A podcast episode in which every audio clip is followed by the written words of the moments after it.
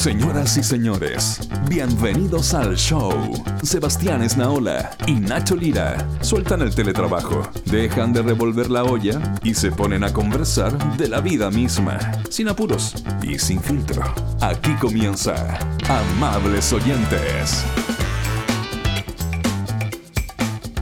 Llegó septiembre. ¡Por fin! Por fin. ¿Verdad? ¿De verdad? ¿De verdad que tú lo estabas esperando? Septiembre. Sí. Los volantines, como decía Julito Martínez. Oh. La bandera roja, amarilla, blanca, la cordillera. El mes de la patria.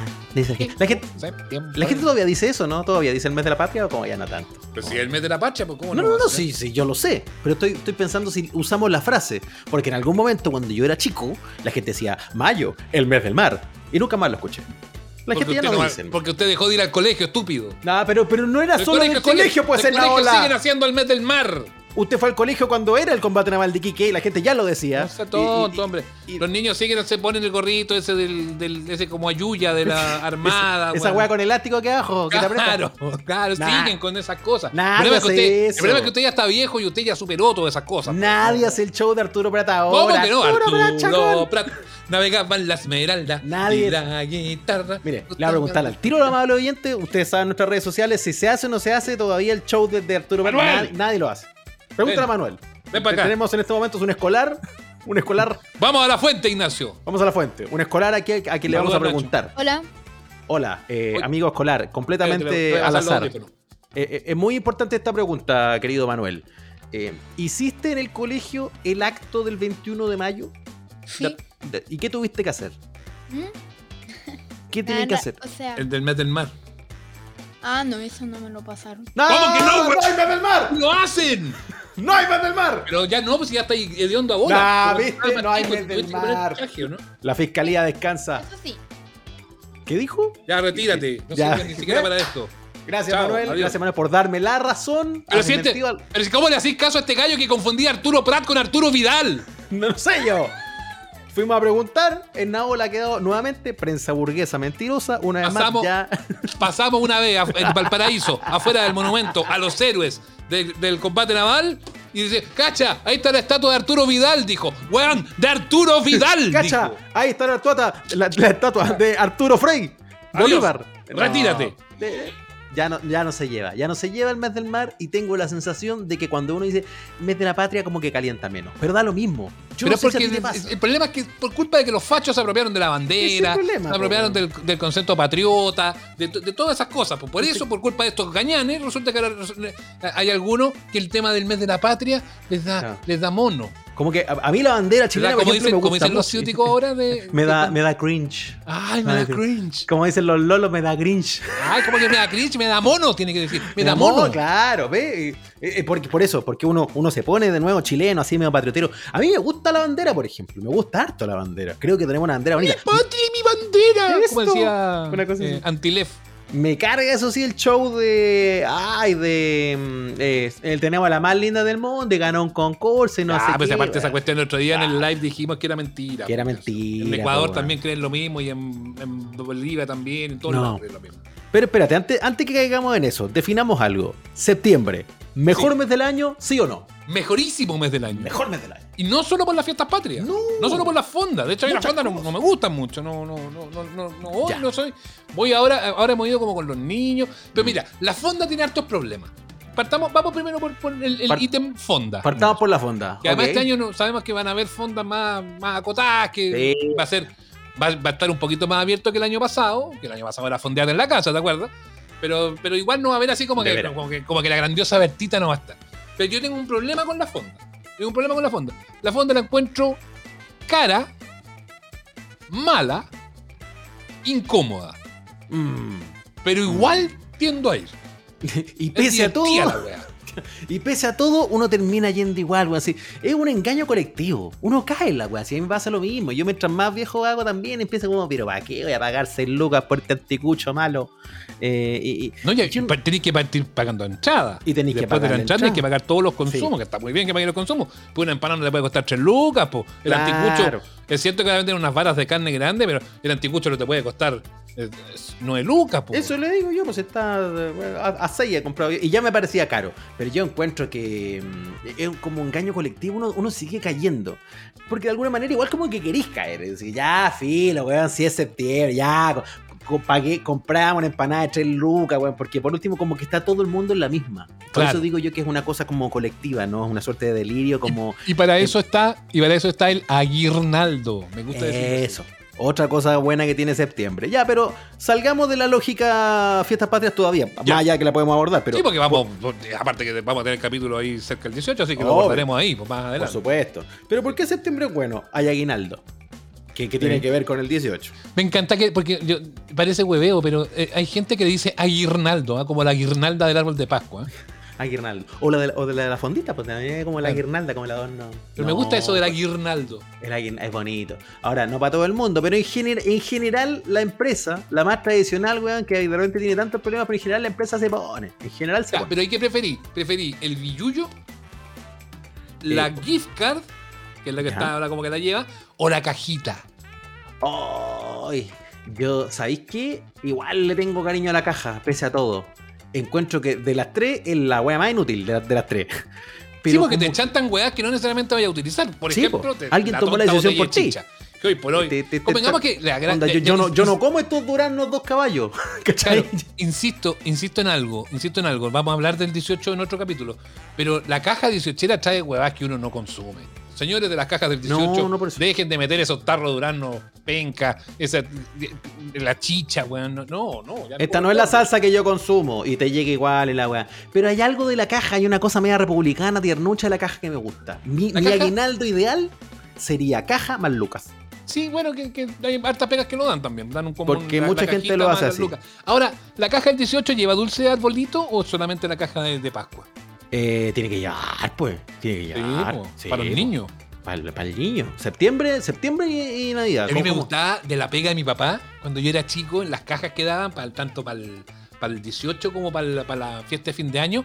Me encantaba, weón, me encantaba. ¿Sabéis qué? ¿Qué cosa? Esa caja de galletas Costa, ponte tú, que era surtido. ¿Cachai? Que traía una oblea, que traía una de chocolate, que traía. Weón, yo encontraba que era como el, el sueño. Y aparte, yo, no sé, yo era chico, a lo mejor no cachaba que igual la vendían en el supermercado, pero para mí era como producto así, esperado de la famosa caja. pues. Claro.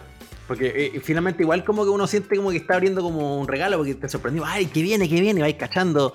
De repente Eh. cae su vinito, su café de tarro, que no es el que uno toma, pero no importa. Su, Eh, su carola dos estrellas. Claro, yo ahí yo le decía antes, el- la, la buena dos caballos, la sabrosa salsa deco, eh, igual uno lo agradece, pero yo, de verdad, sí, déjeme la caja igual Una porque vez. me parece una tradición Puedo, y, y al lado plata. podemos, podemos retomar si quieren diciembre, Ignacio. Pero una vez que nunca me voy a olvidar. A mí hay dos.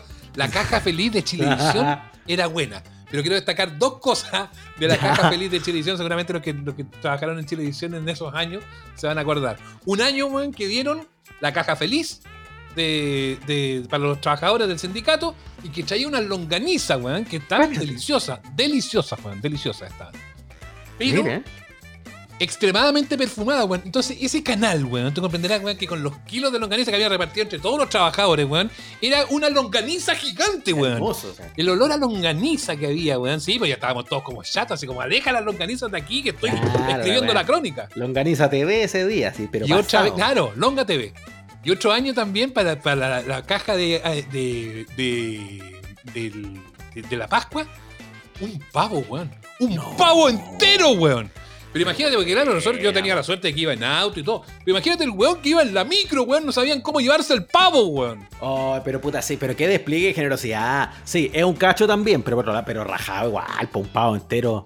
Sí, pues, weón, pero los pobres weones, weón, me voy, vine en moto. Yo me muevo en Claro. moto, ¿cómo me llevo esta cosa, weón? ¿Qué hago con esta casa de chancho, jefe? ¿Cómo me la llevo? Sí, complicado. No, fueron demasiado graciosas esas veces, weón, weón, hacían como boliche con los pavos congelados, ¿no? Es verdad, es verdad. Yo, yo, yo he tenido unas cajas, ya para cerrar el tema, ya a mí he tenido cajas buenas y cajas malas. La caja mala, la caja que tiene como 15 mermeladas.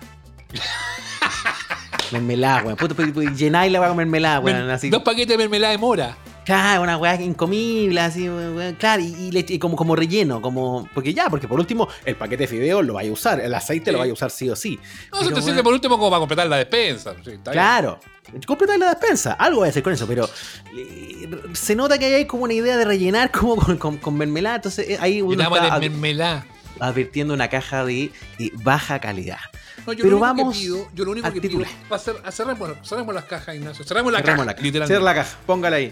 Si le va a meter, amigo, es cierto que hoy día uno las compra, las cajas, las compañías las compran, venden los, los grandes proveedores, te venden la caja lista. No es que vaya el jefe y diga, ya, échele de esto y de esto otro, no. Eh, pero si le, van a, si le van a meter trago, weón, métanle una weadita más o menos buena, pues, weón. No le metan esos vinos lichados, weón, o esas weas que son intomables después. No, pero es que este es de mi fondo y una wea picada, weón, asquerosa, no. Y aparte que es una indecencia en un país como el nuestro, donde hasta el vino de la cajita puede salir bastante Tal decente, weón, no, no tirar un vinito bueno. Y métale un pisquito también medianamente decente, no le va a meter un pisquito de ese, de ese de caña, weón, no. Por último, si tiene que abaratar costos, porque uno lo entiende, tiene que atender a harta gente, qué sé yo, ya no me tire, no me tiremos un medio pato. Pero bueno, Saque En- la mermelada. Claro, la saque- sáqueme cinco mermeladas y, y, súbale Luca al vino y ya va a ser la diferencia. Eh, De- eh. Sí, ya, pues porque queremos cajitas buenas para septiembre. Ya, Volvamos al titular, porque este es un mes bien glorioso y no solo por las fiestas patrias. A mí me gusta por muchas razones. Septiembre empieza a cambiar el clima para bien. Sí. Septiembre empieza a tener ya más, más- más luz de sol. Cambiamos Ah, la hora en un ratito Sí, más. pues cambiamos la hora este fin de semana para efectos del estreno del, del- del- del programa. Pero te has fijado que además que agosto se nos vino en mala, como que las últimas tres semanas ha hecho frío, como que ha sido un, un invierno de tres semanas, pero un invierno inclemente, weón. Más que la cresta, se me están quemando las plantitas aquí con el frío. Está complicado. eso que ya habían, habían brotado ya. Y eso que habían brotado, sí, pues, por, eso es complicado, cuando empieza como a brotar todo y vuelve como una ola de frío y hay al- al- algunos cultivos, cosechas y, y- y esas cosas se empiezan a complicar. Eh, pero en términos como generales, septiembre es un mes donde el clima vuelve a ser benigno eh, y, y tenéis más días de sol, se te alarga todo, funciona para el biorritmo, para la, qué sé yo, para el ánimo. eh, todavía pasó- no tenía el calor desatado del verano. A mí me pasó 1 de septiembre y yo ya por el solo hecho de haber superado agosto con esa estupidez de que ay, bajaste agosto y todo. Pero ya 1 de septiembre y a mí ya me había como cambiado el, el estado, el estado de las cosas, fíjate. Sí, sí te pone mejor ánimo. Me gusta, me gusta. Porque y en general las celebraciones de septiembre como que, como que no, no tienen la carga, la carga como de melancolía del fin de año. Eh, porque cuando hemos hablado de de la Navidad y el, año, Año Nuevo, que también es un mes bien concentrado, que tiene harta fiesta y harta, y harta cosa, por alguna razón también es más es melancólico. Como que el fin de año, más allá de que puede ser bonito, también para mucha gente es como acordarse de lo que no están o qué sé yo, te vais como en esa. Pero y en septiembre septiembre tiene- no pasa. No, no, si pasa, po. Si no, no, no, no, no te perdáis tanto. Porque tiene el 11, po. El 11 Porque- heavy. El 11 Ah, heavy porque tiene el 11. Tiene, sí. tiene ese componente estoy, también estoy de, sal- de- no, de me, estoy saltando para nosotros el 11, que es muy Claro, importante. Claro, que yo puedo entender que a lo mejor, a lo mejor para, los más jóvenes, claro, pasa un poquito más como un hecho histórico, Mm. pero para mucha gente significó pérdida, dolor y es nostalgia y es todo eso. Eh, por eso a mí me, a mí lo que me pasa con, con septiembre es eso, que yo tengo el- como lo que los primera, la primera, los primeros 11 días, la primera semana y media, eh, es siempre de, de mucho respeto. Eh, como que el 12 de septiembre como que saco la bandera y saco la, la chicha y como que huevo. Pero trato siempre esos primeros días de septiembre como que tomármelo con un poquito de calma porque yo sé que para mucha gente es un periodo súper triste, de muchos recuerdos, em, de, de recordar a los, que, a los que murieron, de volver a preguntarse dónde están los desaparecidos. Eh, y no es que no es que quiera pinchar el globo, pero tenemos que también hacernos cargo de nuestra, de nuestra historia, y nuestra historia reciente por lo demás, porque es una historia joven esa que recién tiene medio Sí. siglo, y que, y que obviamente, obviamente que está ahí presente y no la borra nada. Y una historia que está además en búsqueda de resolución, que está en búsqueda de, de superar todavía enormes espacios de impunidad eh, y que vea demasiados artífices y actores de, de uno de los periodos más terribles de nuestra historia en roles de poder, en roles de autoridad. Mm. Y ahí uno dice, chuta, eh, tan en- entusiasmados que estamos en algunos, ¿no? En demos vuelta a la página y vemos cómo eh, tenemos vivos esos resabios tan cerca nuestro. Eh, amables oyentes de su programa que pone la bandera el 12 de septiembre. Tal cual. De- el- hasta el 11, sobriedad. Del 12, El 12. para adelante, bandera. eh, todo eso. Ya bueno, Pregunto, entonces, entonces pregunto. espérate, Ah, espérate. Ya hablamos, hablamos de la llegada de septiembre, que Sí. sí, hablamos entonces- de el 11, que es el Claro. golpe duro que tiene este mes aquí en, aquí en Chile. Eh, hablamos de las fiestas patrias, el 18, las, Mm. pencas, las cajas de, de regalo. Y nos falta un cuarto hito que yo creo que es súper relevante también, Ignacio. A ver. Va más allá de la alergia y todo, que es la llegada de la primavera. La primavera, la primavera. Y, y eso yo se lo digo así, pero de verdad, porque ya, ya llevo dos semanas gozo. Para mí la primavera se instaló como el 15 de agosto aquí. La temporada. cuando es que el tiempo raro y, y- y vino ese, ese- acuérdate, ese periodo de sol, que hacía calor, como tuve un día como de 29 grados. Pero después vino el invierno brutal, el peor- está- Siberia, weón. Puta, claro. raro todo. No, como decía mi abuelita, así se resfría uno, pues. ¿Y ¿Cómo se va a vestir? Para esto, sol de las 2 de la tarde, después a las 5 refresca, después podéis salir otro rato desabrigar y en la noche te cagáis de frío, no podéis sacarle calientacamas, tenéis que Es estar que todavía con el cubrecama. Ese tema termina siendo muy contrastado. Pero para mí septiembre es el, el mes irreversible en el cual vuelve el chorcito. Yo ahora en septiembre me empiezo a poner chores y ya, ya no me lo saco hasta marzo, abril del próximo año. Es larga tu temporada de short. Sí, no, yo, yo soy de septiembre. Sí, De, septiembre. de septiembre. ¿Y la, y, la, ¿Y la croc también? ¿El crocs Ya es de acá o ya- no? No, ya, ya están. Me empezó a usar tanta gente que dejé de usarla hace mucho tiempo. Ay, se puso popular y ya no la uso. Yo Por lo que uso son hawaianas. Cáchate. ¿Qué, qué snob? ¿Qué snob te pusiste en ahora? ¿Y la Uso. condorito? Chores y hawaianas brasileiras. Hawaianas. El, el short, el short y la hawaiana. Sí. Son buenas esas. sí. No, yo todavía no estoy Sí. pa, todavía no estoy pa chala. A mí yo soy team chala, me encanta. Pero No, la- Ignacio, yo me- Ignacio, el único espécimen que iba a trabajar con. Bueno, yo una vez, fui a, una, una vez fui a trabajar con Chava de la cooperativa y justo me sorprendió la dirección, weón. y- Sí. Además, Sí. de que- supongo que estáis a la piscina después de esto, me dijeron. Si usted también la hizo, no, No. más vestido.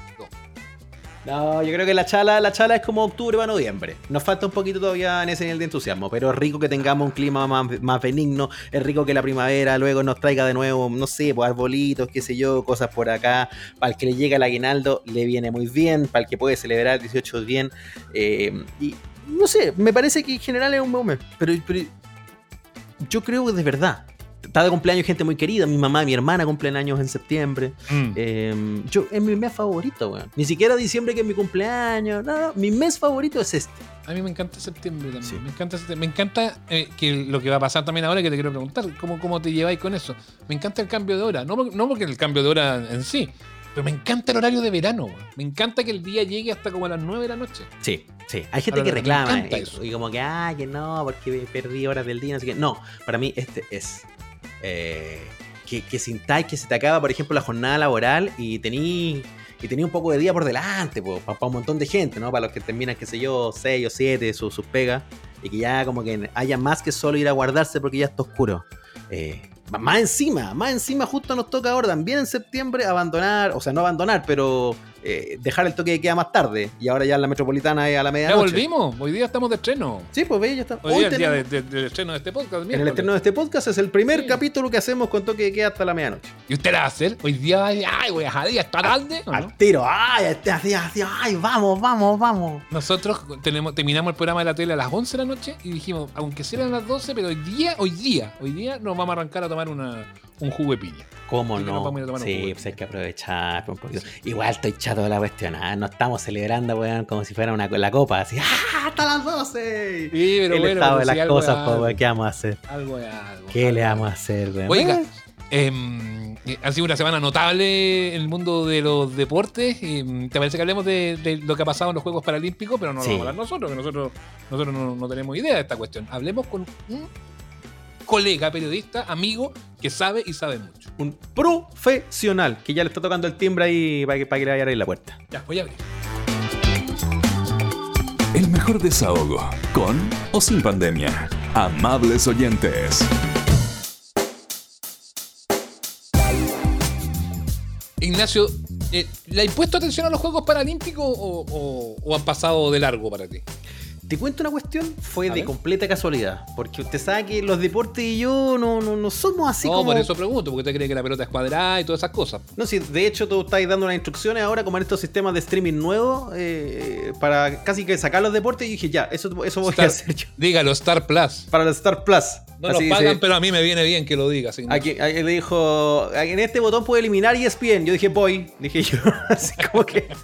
No, sí. pero ahí puede hasta verme, ve- puede hasta verme y puede vernos nuestro invitado Claro, voy a presentar. Pero no nos salgamos, no nos Como no lo veo salgamos de-. Claro, no nos salgamos de, lo- de los paralímpicos porque eh, para, para los que no estamos Sí. habituados al, al tema, al tema paralímpico ha sido toda una sorpresa esta- estas medallas, cuatro, eh, en particular para Chile, las dos de, de Alberto Abarza, la de Francisca Mardones, eh, también eh, una que ha pasado un poquito más inadvertida, curiosamente, la de Mariana Zúñiga, eh, en, el tiro, en el tiro con arco, eh, que ha sido, que ha sido realmente, realmente notable, porque le, vienen bien los triunfos, vienen bien los triunfos además en esta en estas circunstancias y, y también para la, para la en el fondo reposicionar el tema, el tema del paralimpismo en esta, en nuestro país, que, da la sensación de que tiene incluso más, más logros que, que los deportistas normales. Es bien impresionante. Entonces, cuando tú dices, ¿pasó por ahí? Claro que pasé por ahí, pues, porque es un agrado además que esto esté en televisión abierta, después de 28 años de participación de Chile en los Paralímpicos. Y estamos viendo hoy los resultados de historias que son bien tremendas, eh, de esfuerzo, de superación y también de, de de deporte al más alto nivel. Historias que fueron recogidas por un reconocido periodista del ramo.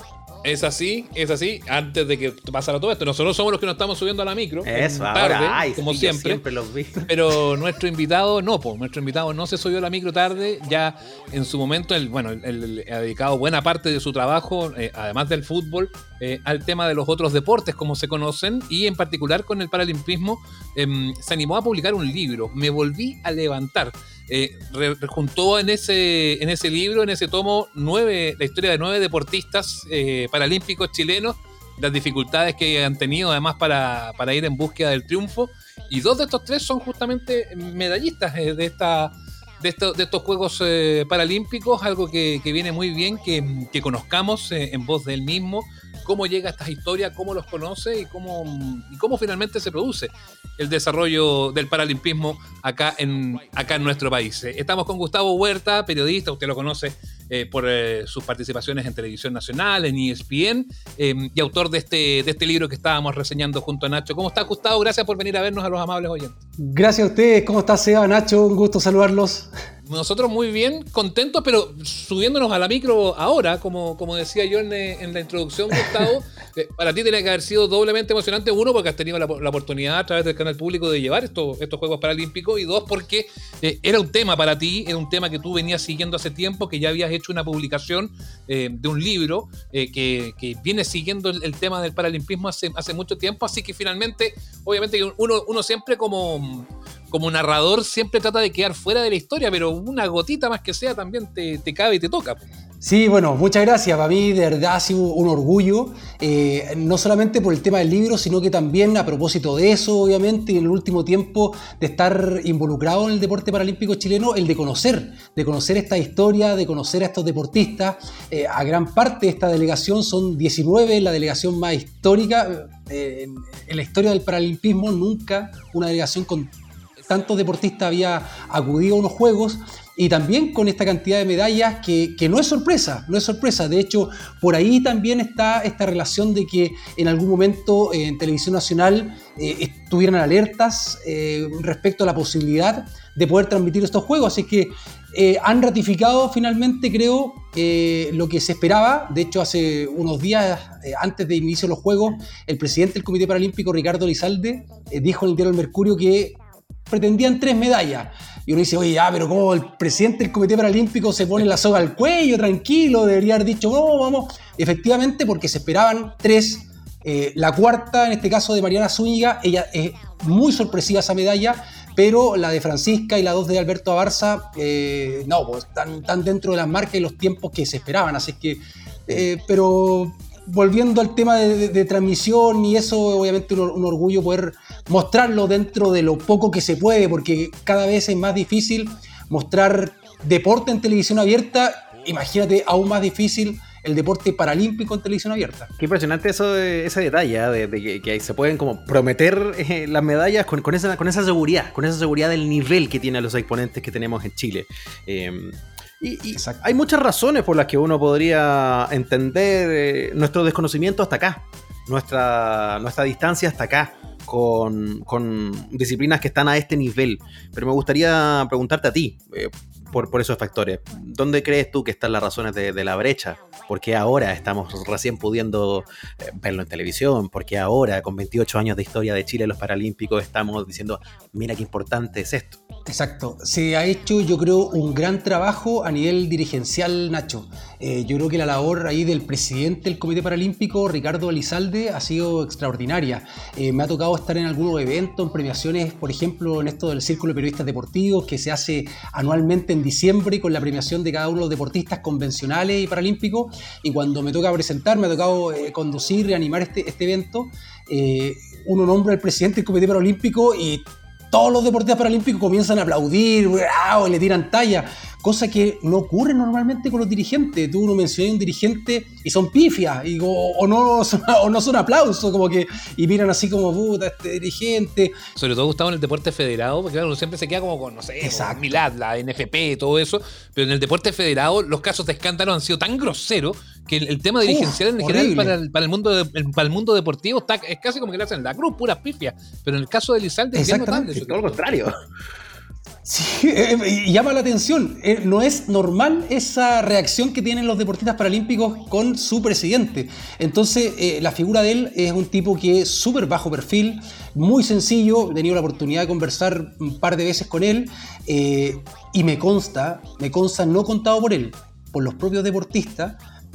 Bueno, él en este caso tiene una situación económica muy buena, lo- lo- lo- él lo ha señalado incluso en, en algún momento públicamente, un par de entrevistas, eh, porque de repente ver que en estos dirigentes de la federación se llevan toda la plata, eh, en fin, son irregularidades que desgraciadamente han ocurrido y que son públicas. Y en este caso me consta que incluso muchas veces él se pone la mano al bolsillo y colabora con los deportistas paralímpicos. De hecho, su relación con el paralimpismo tiene que ver con su apoyo, colaboración que él tenía con un equipo de tenis. Entonces le compraba la, silla de ruedas para que jugaran tenis y empezó así colaborando. Él tiene tres hijos, eh, ningún hijo está en situación de discapacidad, no conoce eh, dentro de su entorno familiar a ninguna persona en situación de discapacidad, llegó solamente colaborando y de repente le pidieron hacerse cargo de la entonces Federación Paralímpica de Chile y él entró en una transición y esto era solamente por seis meses. Y eso fue el 2012. Bueno, ya lleva nueve años y cada año él se va a retirar y los mismos eh, dirigentes de otras federaciones y los mismos deportistas le dicen, no, pero no renuncie, siga, siga. Bueno, y él, y él continúa. Entonces yo creo que es muy relevante por ahí de ordenar la casa, porque antes existía una federación y era horrible. O sea, de, hecho, si el, Seba se, acuerda y menciona que hay otras federaciones que han estado peor, esta era horrible, nefasta. De hecho, hay una anécdota, por ejemplo, Juan Carlos Garrido, del para powerlifting, del levantamiento de pesas, que estuvo ahora en un cuarto lugar en Tokio. Él fue, eh, clasificó, por ejemplo, los Juegos Paralímpicos de Atenas 2004. Viajó, llegó allá y llegando allá se entera que lo habían inscrito en otra categoría de pesos inferiores al peso corporal que él tenía eh, y no pudo competir por negligencia de la entonces Federación Paralímpica de Chile y eran horribles, se perdían las plata, bueno, en fin. Entonces yo creo que por ahí, Nacho, eh, hay, hay un orden, hay una, un profesionalismo dentro de ese directorio también que han hecho las cosas muy muy bien, han hecho también un programa de captación de talentos, de hecho ahí aparecen varios, varios deportistas, por ejemplo Amanda Serna que eh, se enteró viviendo en Chiloé donde entrenaba sola de que había un campeonato en el Estadio Nacional y llegó como golpeando la puerta. Ahora y me pudo como inscribir en este torneo, se inscribió y logró muy buena marca, en fin. Y lo otro, que esto también hay que destacar porque lo han mencionado los propios deportistas, yo me atrevería a decir que un gran porcentaje de los que hoy practican deporte paralímpico en Chile tiene su base en el deporte gracias a la Teletón. Entonces ahí ya tenemos una base importante dentro de estos deportistas en situación de discapacidad que buscan el deporte como un taller, un taller de rehabilitación, un taller recreativo y ahí tienen muy buenos profesores. Entonces finalmente el Comité Paralímpico busca también sacar estos talentos desde ahí, eh, ver en qué en- también hay un tema muy pragmático ¿ah? y eso no se desconoce, en el sentido de decir, ya, tú estás en situación de discapacidad, ¿cuál es tu discapacidad? Esta, a ver, ¿qué clase funcional sería esa, por ejemplo, si queréis dedicarte al paratletismo? Esta, no, pero ¿sabes qué? Aquí no tenéis posibilidad de medalla, no, aquí no podríais, no, no, aquí no eres, no eres bueno, busquemos natación, busquemos, y, y- exactamente, han buscado disciplinas para algunos deportistas y eso eh, el mundo lo, ha- lo, lo hacen, ¿ah? a algunos no, les gusta reconocerlo, pero aquí lo han hecho y yo creo que también eso eh, ha marcado para que Chile haya tenido éxito en el último tiempo, no solamente en estos Paralímpicos, sino que en los últimos Juegos Parapanamericanos de Lima 2019, donde también triplicaron la cantidad de medallas respecto a lo que habían logrado en Toronto 2015. Entonces yo creo que también hay un tema bien, bien pragmático, bien de resultado, bien deportivo. Es buena, es buena noticia que se estén haciendo las cosas bien en alguna rama del deporte. En el paralimpismo, además, lo, eh, lo tenía más que merecido. Tú recogiste, Gustavo, en el libro que, que reseñábamos eh, eh, hace un instante y me volví a levantar las historias de, nueve de estos deportistas, dos de los que han estado en, en- el tapete por, por la consecución de, la- de las medallas. Eh, eh, me gustaría que nos, que nos contaras un poco de, de cómo fue esa experiencia, cómo fue conocerlo y también un poco la, la, la historia de ellos, de ellos que, que resulta a lo mejor para algunos eh, no, tan, no tan vívidas, no están tan Mm. presentes. Partamos con, con, con Beto Abarza, Perfecto. eh, que es, es un personaje, además, un personaje notable eh, que va, que va mucho, trasciende mucho más allá de, su- de sus éxitos deportivos. Sin duda. Bueno, Alberto tiene una enfermedad que se llama Charcot-Maritot, que es una enfermedad degenerativa, era- es una enfermedad hereditaria, y aquí viene la primera anécdota, porque él, eh, esta enfermedad, reitero, hereditaria, no la tiene su papá, no la tiene su mamá, no la tienen sus hermanas, no la tienen sus hijas, eh, y él siempre tira la talla, dice, oye, capaz que mi, abuelo, mi abuela por ahí, materno, paterna, se hicieron lo graciosito y, y algo pasó. Y, eh, y él dice, bueno, él da gracias a Dios que es el único de su familia que tiene esta enfermedad. Eh, él eh, caminaba, él caminaba, él no tenía problemas para trasladarse, sí con grado de eh, disfuncionalidad en una de sus piernas, en este caso como una cojera, como se dice coloquialmente, eh, y él empezó, bueno, desde niño a trabajar en, en Teletón, y a los 14 años él ya no puede caminar más.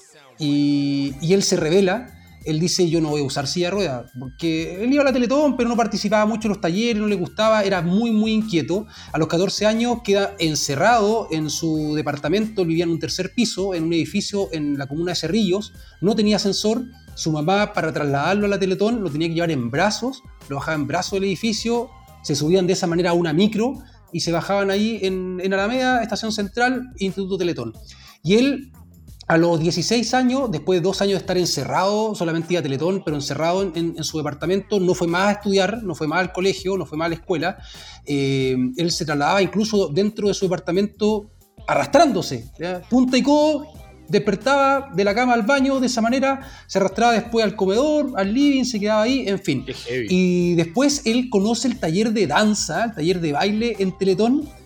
Se dio cuenta de cómo, qué movimientos podía hacer arriba de una silla de ruedas. Y después, que lo mismo lo reconoce, le encantó el taller porque ese grupo salía a carretear. Y ahí le gustó. Ya. Porque O sea, tenía, gustó. tenía una. Tenía, tenía un- en el fondo lo social que le venía bien a él, le gustaba. Muy bien. Y el carrete, te pasaste. Hacía un tour nocturno. eh, que partía de la Teletón, se iban en una micro, se bajaban ahí en el barrio universitario en, en República, iba al Rapanui. eh, el Rapanui, como había fiesta todo el día, hacían la previa en el olvidarlo? Rapanui. Sí, pues. Sí, Jo, me contaron a mí. Varios, varios pasaban por ahí, parece. Eh, y de ahí hacían un tour. De ahí pasaba como en tres, cuatro lugares de, de discoteca. Dice que el carrete era impresionante, con trago, fumaba como dos cajetillas diarias. Eh, dentro de ese carrete conoció a, a su primera pareja, donde él, él fue papá, eh, la mamá de su primera hija, la conoce carreteando. eh, y en un momento él tiene un- una situación bastante compleja, producto de la enfermedad y también de tanto fumar, que estuvo a punto de morir. Eh, fue trasladado a la posta central, estaba de verdad muy, muy grave y él en un momento dice que él rezaba decía lo único que quería era conocer a su hija porque cuando le dio eso su señora estaba embarazada y le quedan como dos meses para tener a su, a su hija. Y, bueno, él se recupera, eh, conoce a su hija y dice, listo, no fumo más.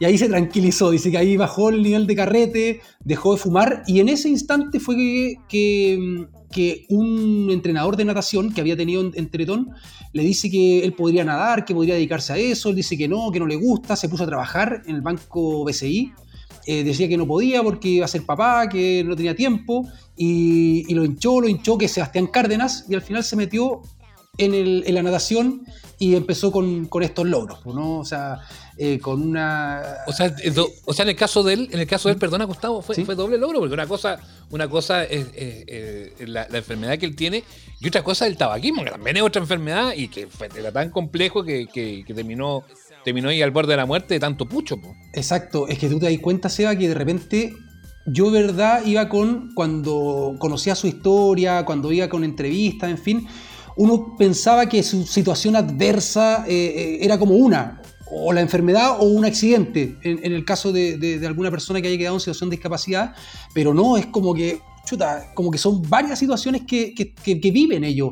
Y, y ahí está, digamos, lo que yo quería destacar eh, en ellos, como el inquebrantable espíritu humano y que el denominador común en esta historia es que el deporte los logra levantar, como que conocen el deporte y es como que logran otra vida, que le pasó hoy a Alberto. Y en el caso de, bueno, in- incluso yo conversaba hace un poco, después del libro incluso con Alberto, a propósito de esta enfermedad degenerativa, y yo le decía, oye, con los tiempos que estoy haciendo, vaya a lograr medalla en Tokio.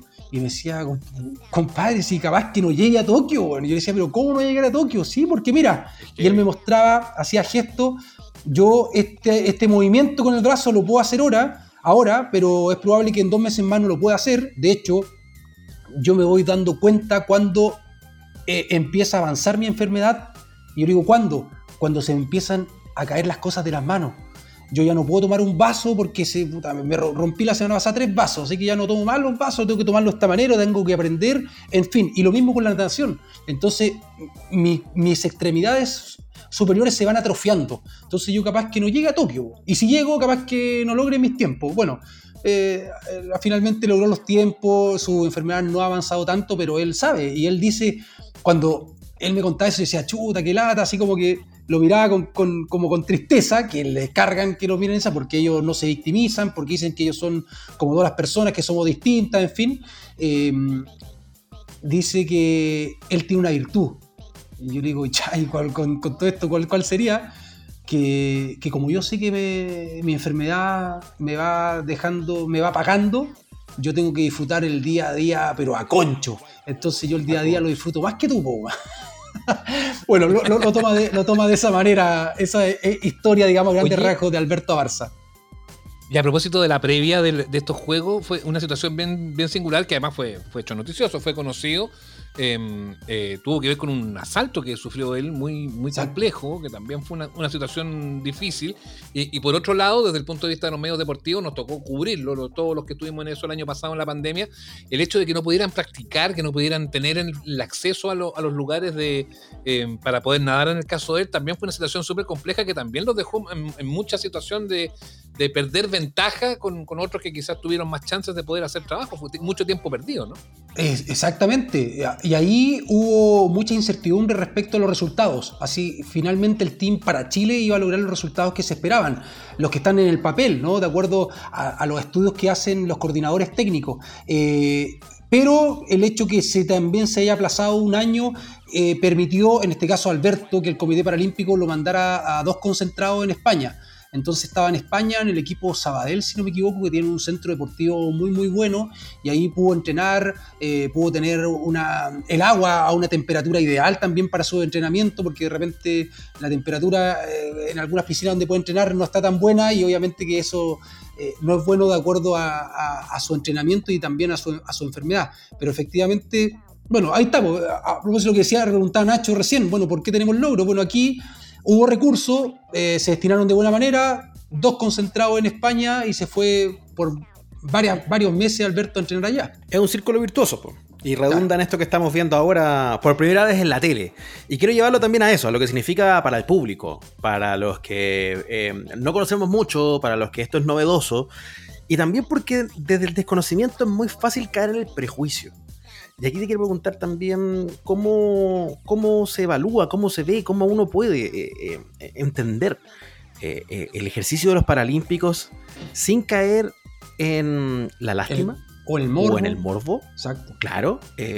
¿cómo, cómo uno puede decir como, oye, esto que está pasando acá es tremendo? Es un ejercicio no solo de inclusión, sino totalmente valioso desde, desde lo deportista, desde la exigencia de lo físico, desde la celebración de lo que significa una disciplina llevada al máximo, ¿no? Que es lo que también hacen los olímpicos.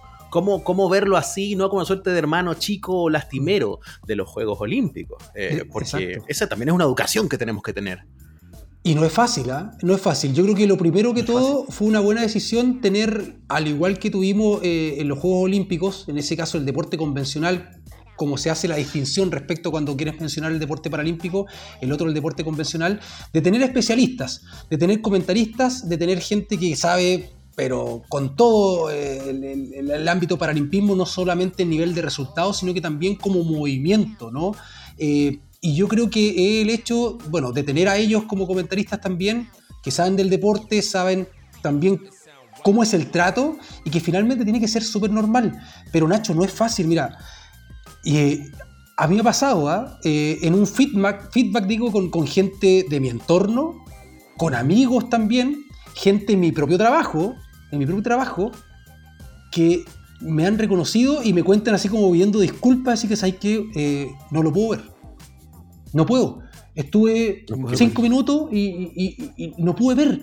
Vi una persona amputada, pero amputada con los dos brazos y lo vi nadando y de verdad que me, me chocó la imagen y me imaginé mis hijos, me imaginé mi hija y que ojalá, bueno, no es fácil, uno no, no tiene por qué culpar a las personas que les puedan tener esta reacción al ver estas imágenes, pero yo creo que, ese es el trabajo, pues yo creo que eso es lo que tenemos que aprender y sobre todo como con las nuevas generaciones y la gente que no está habituada a ver esto, que le es muy desconocido este ámbito, que finalmente tenéis que normalizarlo nomás. Pues si yo a esa persona le decía, ya, pero cuando el día de mañana, que tiene que ser así, tengamos un compañero que venga acá y que esté en silla rueda, que sea usuario de silla rueda, o venga una persona y que esté con amputaciones, producto de una enfermedad, Mm. producto de un accidente, y tiene que ser compañero de nosotros y tiene que compartir tu oficina y no lo voy a estar mirando todo el rato así como chuta y cómo camina y cómo se mueve y le preguntaré Y pobrecito siente mi o hijo. no.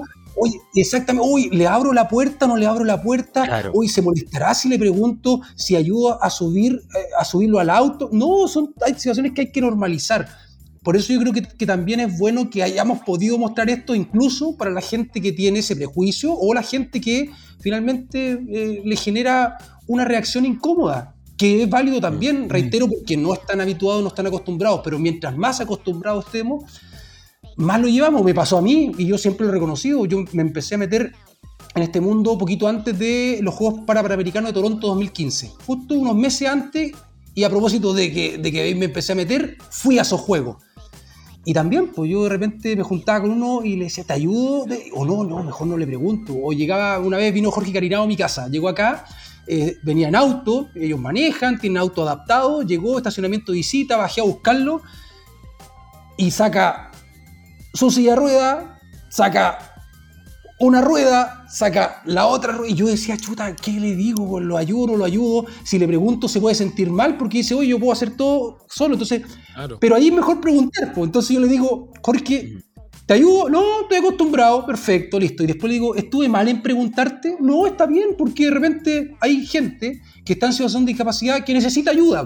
Y de repente otros no. Y de repente uno necesita que en una rampa que es muy inclinada lo ayudéis, po, y otros no. El tema es que nosotros tenemos que contestar de buena manera ante esas preguntas, porque tengo, sí, eh, gente que conozco que están en la misma situación mía, que no les gusta porque, ah, que se creen, que esto, y no, pues nosotros no tenemos que reaccionar de esa manera. Yo creo que es un aprendizaje para todos, pero no está mal Sí. eh, tener esta reacción y preguntarlo, o sea, como llevarlo a, reitero, a una situación normal que, que debemos tener nosotros. Sí, Para que se dé esa conversación tiene que existir esto que hablamos, visibilidad. Exacto. Eh, Yo creo que los casos de éxito, sí. los casos de éxito, Nacho, Gustavo, yo creo que son, son fundamentales para eso. Eh, hablemos de Francisca Mardones, eh, Gustavo. Francisca Sí. Mardones es una figura relevante del, del- del, eh, de los deportes paralímpicos. Eh, ha salido harto la historia de la Barbie, y yo creo que igual Sí. lo, hace, lo hace ser súper relevante, porque eh, que una empresa que, está, que, se- que hizo también para los Juegos Olímpicos, es lo mismo que escogió distintas figuras, todas notables, haya escogido a Francisca Mardones, la señal de que la venían siguiendo y de que es una figura muy relevante en el mundo del paralimpismo. Por eso, lo- y lo sumo a lo que tú decías al principio, no es sorpresa el logro que ella tuvo, no es sorpresa que haya, que haya tenido tanto éxito, que haya roto en, en una, en un momento dos veces su propia marca que ya venía de antes y que se haya quedado con la medalla, con la medalla de oro, ¿no?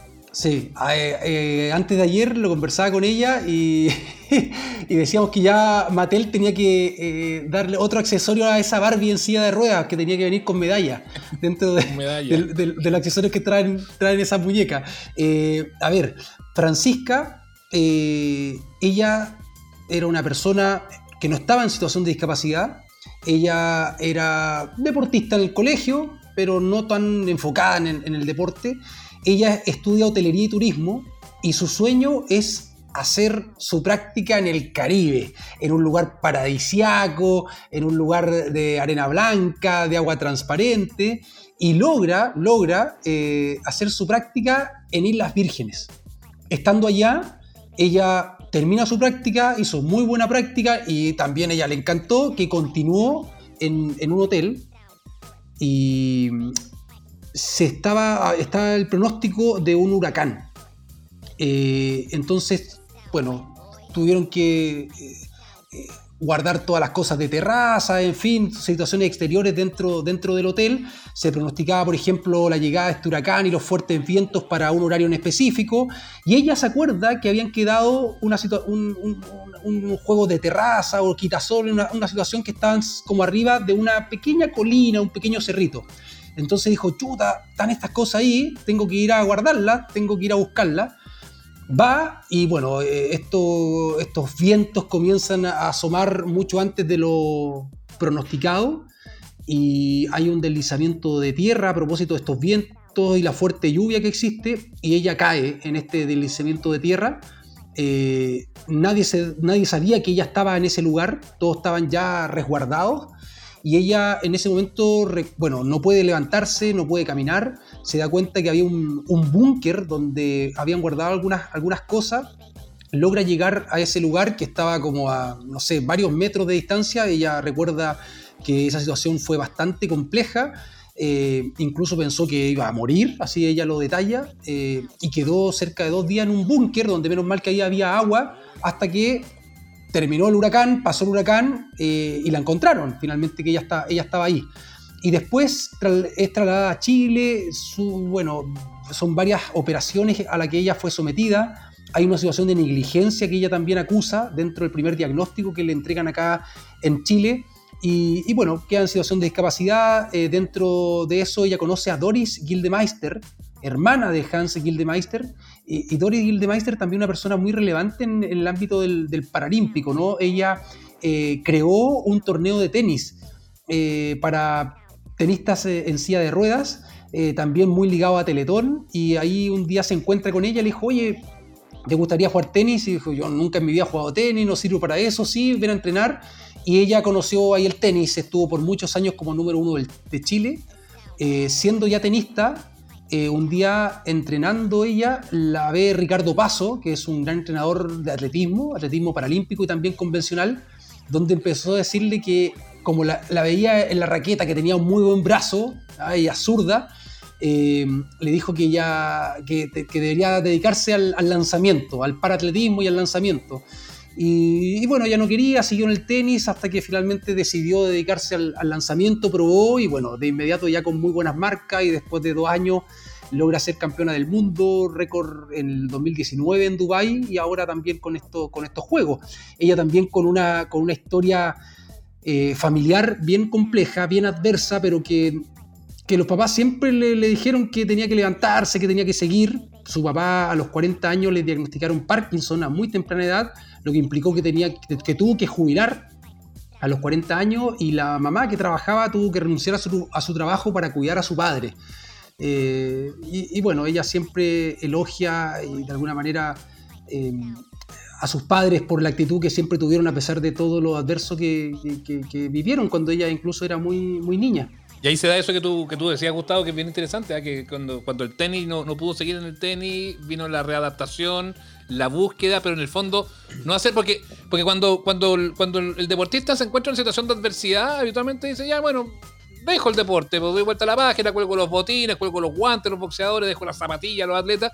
En este caso es tan, trascendente finalmente el tema del deporte para, para sus procesos de, rehabilitación y de integración que los entrenadores dicen, no, no, no, po, no, no podéis dejar el deporte, tenéis que buscar otra fórmula y tenéis que, y si esa no funciona, otra y otra y otra, porque ahí viene el salto de ella del tenis al, al- al- al deporte de, los- de los lanzamientos, de la bala, de la jabalina, del martillo. Pero pensaba eso mismo también, que igual hay historias bien mediáticas de, de- de deportistas populares que, que fueron de otras disciplinas, futbolistas que estuvieron en el hockey y gente que de verdad pasó por otras cosas también. O sea, eh, tú lo decías por ahí, no se dice tanto, no se cuenta tanto y a lo mejor está más estandarizado en el paralimpismo, pero ¿cómo no vas a probar las habilidades hasta ajustar tu perfil a donde puedes exceler más? Me parece súper súper práctico y también como lo que explica los buenos resultados de Chile en lo que estamos viendo ahora en Tokio. Exacto, todo- toda la razón. Y, y que se da harto, en, reitero, en el, en el paralimpismo eh, a nivel local y a nivel mundial, ¿no? De, de estar detectando dónde puedo lograr mejores resultados, teniendo en cuenta que para algunos, en este caso con Francisca, eh, ya comenzaba la curva descendente en su carrera, ¿no? Como tenista en silla de ruedas. Oye, lo, último, el último personaje que queremos destacar es el, nombre de Mariana Zúñiga, quizás dentro incluso del mismo mundo para, paralímpico, no tan conocida, una sorpresa en la obtención de su medalla en el tiro con arco, además. Sí, ella no estaba en los planes de medalla, eso totalmente eh, es así. Eh, así que fue una gran sorpresa, además con, con 19 años, eh, ganándole a mm, deportistas de gran categoría que tienen experiencia dentro del ámbito paralímpico. Eh, viva como una gran promesa, 19 años de edad, imagínate, y logra la medalla de plata y estuvo a una flecha ¿no? de lograr la, la medalla de oro. Así que dicen que, bueno, obviamente es carta segura para Juegos Panamericanos, para Santiago 2023 y por supuesto para, para París en tres años más. Eh, así que ahí ya, ya tenemos, por lo menos podríamos decir que, con posibilidades de medalla para los próximos Juegos Paralímpicos. Eso que destacas ahí al final, Gustavo, bien importante. ¿ah? Vienen los parapanamericanos y eh, vamos a ser locales y yo creo que ahí es donde, donde este impulso puede hacer que otros deportistas se suben y que en esta, que es la competencia más importante a nivel regional eh, de, lo- de, los, de, los- de los deportes, eh, de los deportes eh, de, estas características, sean muy trascendentes y a lo mejor vamos a tener una cosecha muy importante también, pensando en que siempre el factor localía, al ser los lugares donde tú estás, habitualmente terminan siendo muy favorables para los deportistas. Exactamente, o sea, por estadística, por historia, eh, eso se refleja, ¿no? Que cada país que es sede de un evento deportivo de gran convocatoria eh, tiene muy buenos resultados y se proyecta finalmente a dos procesos olímpicos o paralímpicos con esos buenos resultados, que es lo que se espera en Santiago 2023. De hecho, este tema de visibilidad, ¿no? A través de, TVN o también en otros medios de comunicación, eh, implica que hay más interés. De hecho, ya gente del Comité Paralímpico nos comentaba que están llamando, que a través del correo electrónico, a través de su página, hay muchas personas que han estado preguntando porque además hay de verdad gran cantidad de personas que creen que no pueden calificar para, algún, para alguna categoría, para alguna clase funcional. ¿no? Y de verdad que hay personas que, puede- que pueden clasificar y que pueden practicar deporte dentro del deporte paralímpico. Eh, hasta hace 10 años no eran más de 500 deportistas los que estaban en Chile, hoy día hay más de 1500 deportistas paralímpicos. Quiere decir más de 1500 que pertenecen a un club, que pertenecen a una federación, que están dentro de un deporte que, que tiene campeonatos nacionales, suramericanos, panamericanos, mundiales, que forman parte del programa olímpico. Entonces yo creo que eso también es, es interesante para que la gente eh, pueda tener también una, una cercanía con el deporte y que pueda sentirse eh, de buena manera, en fin, cuando hay momentos que, que son complejos, son muchas clases funcionales que existen en distintos deportes. Entonces yo creo que eso también ha, ha sido bueno, por lo menos la gente del comité así lo ha expresado. Sí, po. y para cerrarlo con esta idea que comentábamos antes también, ¿ah? como esta, esta, val- esta valoración social que necesitamos detrás de esto también. O sea, cuando hablamos de inclusión y hay que salir del discurso, eh, hay- que validarlo también. Por eso me, me- me quedo mucho con, con- con- con el entusiasmo que tú vas contando esto a propósito de una historia que además tú conoces también y, que, y a la que pudiste hacerle seguimiento. Por eso también destaco que estas historias que, que hoy vemos de triunfo ya estaban en, en- en tu libro en el, y me volví a levantar. Entonces también eh, es como parte de la reflexión con la que queremos cerrar nosotros. Que, Sí, que- que- y- muy bonito y atreverse, poder, poder Nacho, eso. Claro, y, atreverse, digamos, en el sentido de atreverse a preguntar, de no decir, pucha, y lo, puedo complicar, reitero, ellos, mira, cuando a mí muchas veces gente que sabe que estoy en este entorno y pregunta, oye, y- y ya no se dice lisiado, ¿cierto? Pero ¿cómo se dice? Eh, oye, ¿y minusválido no? No, yo le digo, mira, no se dice lisiado, no se dice minusválido, no se dice capacidades diferentes, porque ellos mismos dicen, yo no soy superhéroe, yo no vuelo, ¿no? Se dice persona en situación de discapacidad, se dice usuario en silla de ruedas, se dice persona con discapacidad visual. Pero ¿sabéis qué, Gustavo? Esto no te lo dicen todos, pero, pero gran parte. Al final da lo mismo, weón, que nos traten igual como a todos, ¿no? ¿Cachai? Que no me vean como el pobrecito, porque te lo juro, yo acompaño a un amigo al banco y de repente me tengo que quedar esperándolo afuera porque el acceso no es tan bueno, en fin, me quedo afuera y gente sale y me pasa plata, weón. Porque creen que estoy afuera en la silla de ruedas pidiendo plata, weón. ¿Cachai? Eh, o por ejemplo, Cristian O sea, que Valenzuela, te- atleta qué ciego. increíble, qué increíble, qué increíble, Gustavo, eso que contáis, porque tratando Sí, de hacerla bien, pues la hacéis como el hoyo, es, les pasa, pero, pero a, a diario eso, ¿ah? a diario, totalmente. Eh, o, los ciegos también que dicen, no, no, pero no le digáis ciego. ¿Y cómo querés que me digan? Le dice él, no, eh, persona con ceguera, con... no, soy ciego, le dicen así. No, con discapacidad visual, bueno, en fin. Eh, voy a que hay que atreverse. Y, si te equivocáis, te equivocáis, pero en el equivocarse también aprendes. Yo creo que ese está el, tema quizás como aprendizaje con lo que ellos también no- nos muestran y no- no- nos entregan. Y también al respeto finalmente, porque ellos dicen, ¿sabes qué? Yo cuando voy de repente no quiero un mall, po. No quiero un mall porque voy y están los estacionamientos ocupados, po, ¿cachai? Y de repente me quedo esperando y viene una persona el que lo ocupé lo ocupó no está en situación de discapacidad, po. Entonces, yo creo que también va por ahí el mensaje que, que ellos entregan, ¿ah? que ellos entregan, tienen un humor, un humor negro, pero que a uno le incomoda. A mí ya me da lo mismo, pero que al principio de verdad me incomodaba. O sea, los ciegos se despiden y te dicen, ya, nos vemos mañana. Y tú que hay como así, y dices, ah, te dije, nos vemos, ¿ah? Y chuta, ¿a qué le respondo? Eh, por ejemplo, hay una anécdota que siempre cuentan, o sea, un día están en un asado y estaban viendo un partido de fútbol, colocó la U, un clásico, y se juntaron, y Robinson Méndez, eh, que fue tenista número uno de Chile por muchos años, hoy dedicado al paracanotaje, que hoy día está comentando con nosotros, él está en silla de ruedas, y le dice a Cristian Valenzuela, Willy, le dice, ven a ver el partido. Valenzuela es ciego, no puede ver el partido. Y le dice, ya, párate y ven a buscarme, ¿cachai? Y eso es una constante en ellos. Eh, de repente, Cayulef, me acuerdo, Francisco Cayulef, que fue tenista también por muchos años, hoy en el básquetbol en silla de ruedas, un día eh, fui con él y estábamos en una cancha de tenis, y llegó un amigo le dice, buena Cayu, ¿cómo, cómo estáis? Le dijo, bien, aquí estoy cansado porque esta, esta cancha es come pierna, le dice. Claro, Francisco es amputado, no tiene sus extremidades inferiores. Y tú quedas así como, chucha, ¿y qué onda? Y no, ellos tienen un humor Sí, negro relajado, en el sentido que eso también quieren ellos proyectar, ¿no?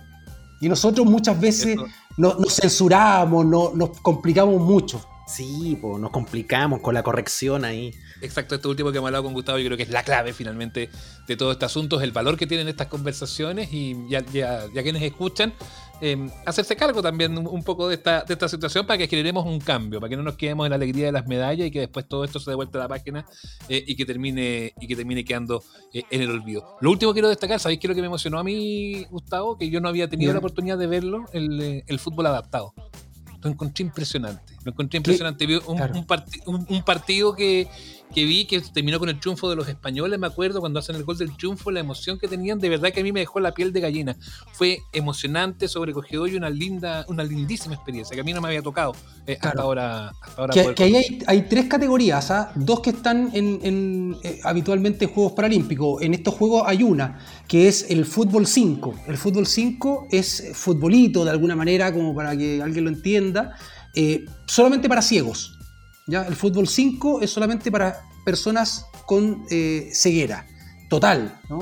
Eh, el fútbol 7 eh, también está presente y el fútbol para amputados, ¿no? que acá de hecho también tenemos una, una- una selección, ¿no? selección de, de fútbol de, amputados, juegan ellos con su, con su muleta, con su bastón, en fin, ellos me ha tocado también verlo en, en algunas oportunidades, pero el fútbol 5 es, sí, es, es conmovedor. Me acuerdo la primera vez que lo vi en Toronto, el año 2015, y es, notable como lo, lo que ellos logran, logran hacer.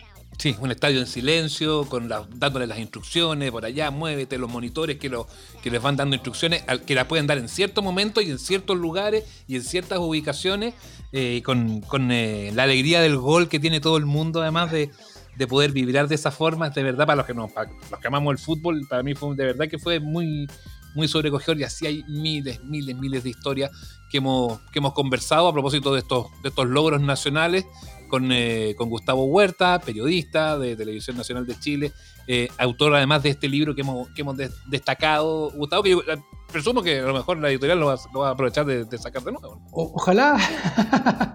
sí, esto fue hace dos años. Tuvimos ahí un poquito mala suerte porque justo cuando lo, lo pu- lo lanzamos fue la segunda semana de octubre del 2019. Eh, vino el Allí. estallido después la, la pandemia, pero, pero bien, bien. Así que Mm. ahí, ojalá. Ojalá que sí, pues, porque que la gente lo pueda leer, digo, en el sentido de, Sí, po. Sí, pues de, que aprender un poco por lo que está comentando y también muchas veces, sin querer victimizarlos, reitero, y, y decir que ellos tienen capacidades superiores, en fin, pero, pero sí creo que también dejan esa enseñanza. Una, la del deporte, eh, y la otra es que de repente nos- nosotros nos complicamos porque, no sé, pues nos duele la cabeza y no queremos ir a trabajar y estamos... Y ellos de Tal verdad eh, son, son, son historias que, que dejan un, un aprendizaje, que son muy enriquecedoras. Gustavo Huerta, autor de Y me volví a levantar, entonces búsquelo porque tiene, tiene que estar aún en, en librerías y si no vamos a empujar para que la editorial lo publique de nuevo porque estas historias tienen que ser leídas por la mayor cantidad de gente. Gustavo, gracias por venir a vernos a los amables oyentes, por eh, contarnos tus historias, tu seguimiento y también relevar la importancia que tiene. Creo que eso también es un valor muy importante eh, que ha tenido esta, esta conversación para que todos, de una vez por todas, nos atrevamos. Muchas gracias a ti, Seba. Gracias, Nacho. Gracias por la invitación. Los felicito. Eh, que sigan con amable oyente.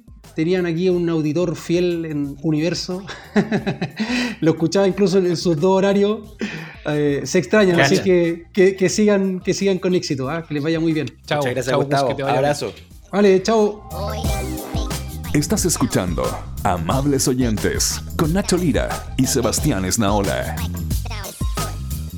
Oye, qué tremendas las historias de Gustavo, eh, las historias recopiladas en su libro, que eh, esperemos que pueda seguir ahí al alcance de la librería. Yo, yo creo que esto hay que tenerlo de vuelta sí o sí. Sí. Aprovechar lo que, lo que decíamos, ¿no? Que, que la historia, que la emoción y que el triunfo de los Paralímpicos no se quede solo cuando se acaben estas competencias. Yo encuentro, ¿sabes qué lo que encuentro increíble, Nacho?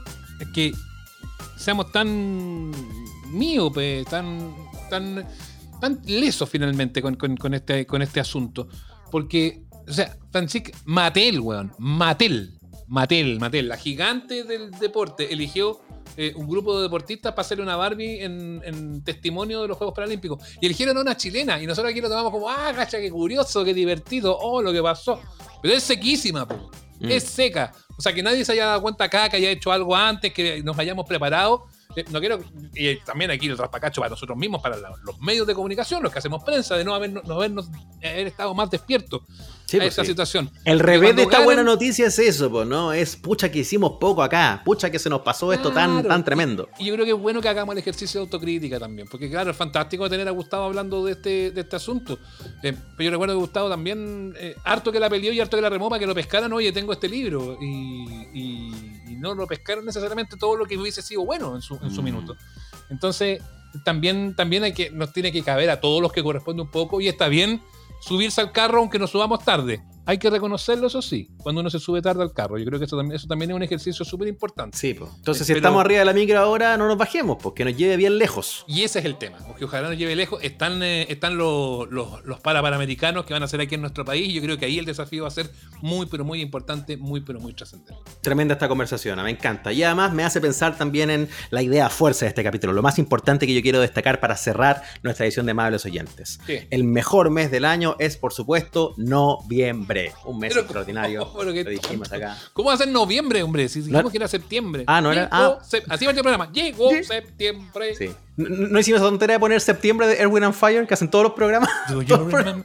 Claro. Bueno, también puede ser Todos como Don programas. Julio. También puede ser como Don Julio, que un día, un 1 de marzo, dijo, llegó septiembre y era marzo. güey. Ay, tan Julio, pero ¿cómo? ¿Ves? ¿Ves? Esas cosas pasan. Eh, mm, Feluca, ahí en, el- en la, en la sala máster de sonido. Ah, Oli, ¿eso? Oli. ¿Oli? ¿Es un Ah. mes favorito septiembre también o tiene otro? lo es septiembre, porque Lo a es. pesar de ser un inviernista, Me gusta el tono primaveral y que se alargue las tardes y las micheladas de tarde. Las tardes de terraza. ¿Le gustan las tardes de terraza, amigos? Qué ricas Son de lo Qué mejor. las tardes. ¿Cierto? Y aparte ahora se suma el cumpleaños de mi hija, que es el lunes, así que es más bonito septiembre. ¿Viste? Está, está todo bueno. Ya, estamos muy contentos de que llegue este, este nuevo mes en Amable Oyente. Oye, llevamos una pila de rato, ah, ahora estoy pensando ya. Capítulo Sí, pues, 65, amigos. ¿Ah? Capítulo 65. Capítulo 65 se pasó. ¿Cómo se pasa el tiempo? Muy bien, muy bien. Entonces, bueno, bueno, los dejamos también invitados a que escuchen estos últimos cinco capítulos antes. Ah, Ya, ya- ya está como, a propósito de, de JM, está como cuando le dijo Carcuro a el, el último Zoom deportivo. El Sapo no sabía, así que fue como que le hizo la talla del día inocente. sí, Zapito se puso blanco al tiro, pobrecito, Sí, quedó para la caga. sí, No, no, No, no. nos queda ahora mucho tiempo por delante. Oye, síganos en todas nuestras redes, ya las conocen, arroba amables oyentes en Twitter, en, en Facebook, iba a decir, en, WhatsApp, en Instagram, en, en, en MySpace, todas esas cosas. Y- El, el que y- está, oye, el domingo, domingo, yo no sé si va a haber live porque juega Chile esa hora, no sé, ¿ah? tengo mi. No, ya veremos, veremos. No, para que no, no nos presionemos, esto, está, esto es entre amigos. Ahí, vamos a ver. Podrían grabar un react como los dos viendo el partido. Entre el ¿Viste? part- y- Pero es que yo Oh. tengo, pero es que yo tengo react que transmitirlo por cooperativa. Como los reacts de YouTube. Mejor Ah, pero con mayor razón, po. Un día podríamos hacerlo, eso sí, para otro partido, pero Bien. eh, este estoy cagado. Un, re- un- un react de cooperativa, sí. Ya, eh, después tenemos que hacer un especial de fonda ¿eh? y otro de, de parada militar. Uh. Sí, le hagamos un especial de parada militar. Usted, ¿por qué desfila tanto? Hagamos un react de la parada. Bueno, hablamos de la... Ya, pero dejémoslo para otro capítulo. No, nos queda si nos septiembre por queda- delante. Nos queda Nos septiembre queda mes. Que esté muy bien. aquí, dejémoslo aquí. Abrazos y besos para todos. ¡Chao! Esto fue Amables Oyentes, el podcast con Sebastián Esnaola y Nacho Lira. Si quedaste con ganas de más, nos encontramos cada domingo en el live de nuestro canal de YouTube. Síguenos y recomiéndanos. Hasta la próxima.